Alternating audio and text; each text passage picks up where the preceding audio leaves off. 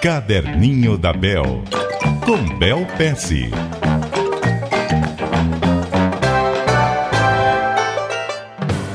Bom dia para você, Bel. Bom dia, Milton. Bom dia, ouvintes. Hoje é sexta-feira, dia de desafio no caderninho, e o nosso desafio é para aquelas pessoas, muitas de vocês que estão nos acompanhando e que dentro da empresa entendem que não são ouvidas como deveriam.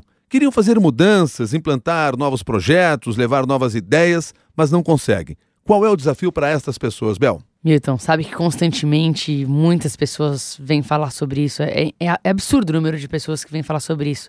O que mostra que também é absurdo o número de empresas que não estão ouvindo seus funcionários, né? Isso é algo para deixar para as empresas ouvirem também. Mas vamos focar então nessas pessoas que têm ideias. Constantemente elas falam para mim, Bel, eu não sei o que fazer, porque eu vou lá, eu dou minha ideia, eu não sou ouvido, e como eu não sou ouvido, sabe, aquilo primeiro me desempolga, e também eu não quero fazer algo que não vai para lugar nenhum, então eu desisto. Eu desisto daquela ideia e fico infeliz no meu canto. Olha, eu sei que é sempre difícil começar algo novo, que é nadar contra a maré. Mas quando você tem ideias mirabolantes, grandes, é, são difíceis de implementar ideia, essas ideias que mudam as coisas de primeira, né? Mas existem maneiras de você quebrar essa ideia em coisas menores e executar, sim, você e talvez mais dois ou três malucos, como você queiram essa ideia, de forma pequena, né? Talvez incubada em alguma parte de algum projeto, mas que você possa agregar algumas métricas para provar para quem duvidava de que é uma boa ideia. Contra resultados é muito difícil alguma pessoa muito, é muito difícil uma pessoa ir contra resultados. Então, qual que é o desafio que eu deixo para as pessoas?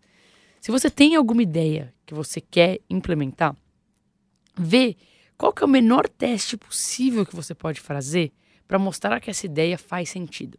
Porque muitas vezes a resistência das pessoas é por medo de mudar. É porque ela não sabe, não sabe o que vai acarretar essa ideia, porque é incerto o que vai trazer. Agora, se você tomar a iniciativa. E sim, talvez você tenha que trabalhar mais por isso, talvez você tenha que achar um tempo livre para fazer isso. Né? Além do 100% do trabalho que você faz, que é a expectativa é, da empresa, você tem que achar um tempinho a mais, 10% para fazer isso. Mas faça.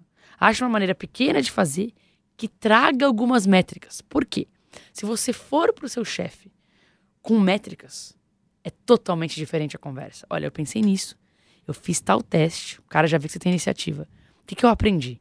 A, B e C e eu acho que se a gente conseguir implementar uma partezinha maior, também não traz revolução de largada, né? A gente pode trazer esse resultado para muito mais gente. O que, que você acha? Posso fazer? Para começar a fazer no meu tempo livre, deixa eu te provar que pode fazer sentido. Você conquista, você conquista confiança, né? Então eu quero deixar esse desafio no ar para as pessoas. Eu quero que elas não tenham medo de dar o primeiro passo, criem algo menor, que traga resultados e que quando forem argumentar para alguém que querem fazer alguma mudança, cheguem já com dados. Ou seja, dê o primeiro passo para implantar a mudança que você quer. É o desafio do caderninho da Bel desta sexta-feira. E você depois conta para nós a experiência que você teve, já que eu sei que você vai começar a fazer isso na próxima segunda-feira, já ou não. Caderninho da Bel, cbn.com.br. Bom fim de semana para você, Bel. Para você também e para todos os ouvintes.